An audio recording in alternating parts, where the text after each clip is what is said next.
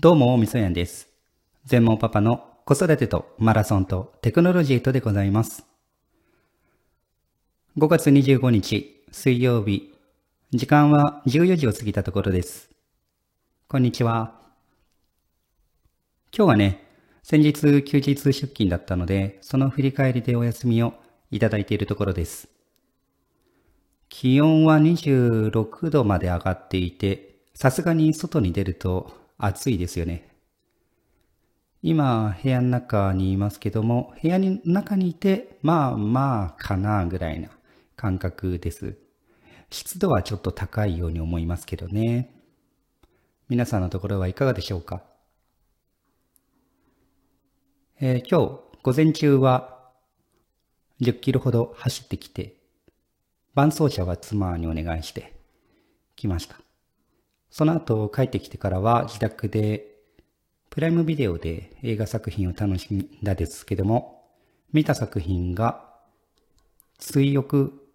というものなんですよ。これなかなか重いので、少し心が落ち着いてる時に見た方がいいのかもしれません。最後の方になればね、少しハッピーになるんですけど、それでも全体としてはかなり重いストーリーになってるんで、これはね、妻が重い何かを見たいって言ったので選んだんですけど、私はまだまだなんか後味がすっきりしていない感覚でいます。さて、うちの3歳のあーちゃん、年少で4月からね、幼稚園に登園しているんですけれども、ヶ月半を過ぎてだいぶ落ち着いてきたかなというところです。友達ともね、少しずつね、仲間が増えてきてね、一緒に遊んでるよっていうことも伺うので、伺うっていうか本人から聞いてるから、ね、あのそう、聞いてますなんですけど、少しずつね、そういう集団生活の中にね、溶け込んでいるのかなと思いますね。なんせ、これまでが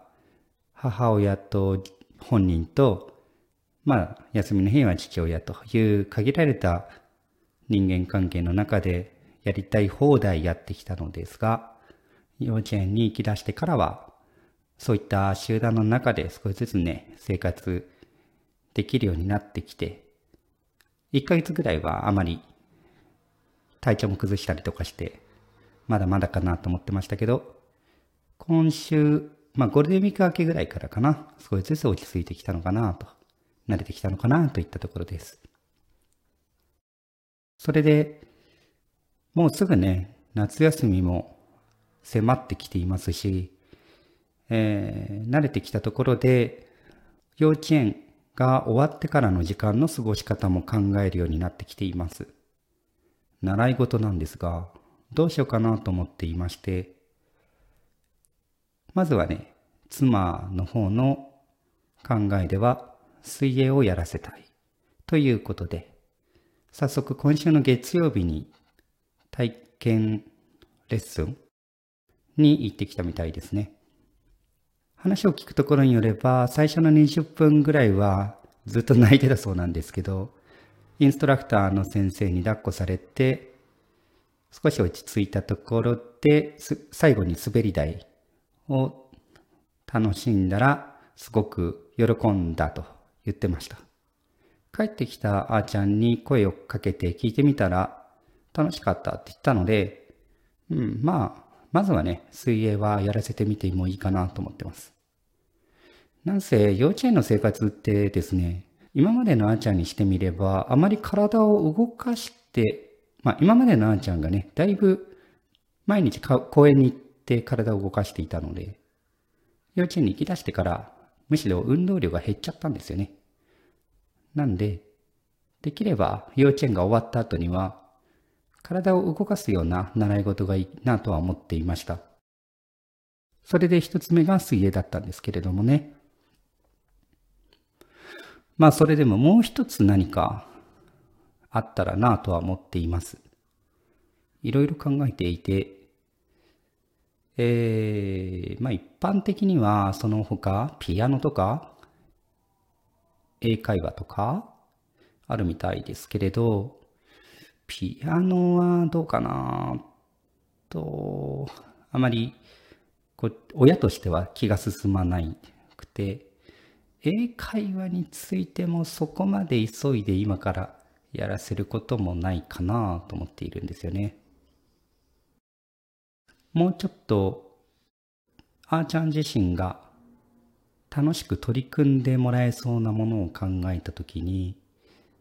あーちゃんが音楽が好きだったりとか、バランス感覚が良かったりとか、体を動かしたいという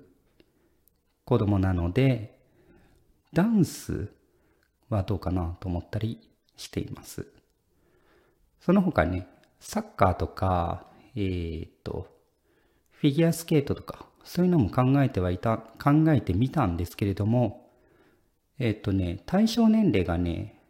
サッカーもね、フィギュアスケートも年中からになってるので、まだ早い。だから、まずは、えー、先ほど言ったようなダンスとか、あとね、体操とかね、そういったものをやらせてみてもいいかなぐらいに今考えているところです。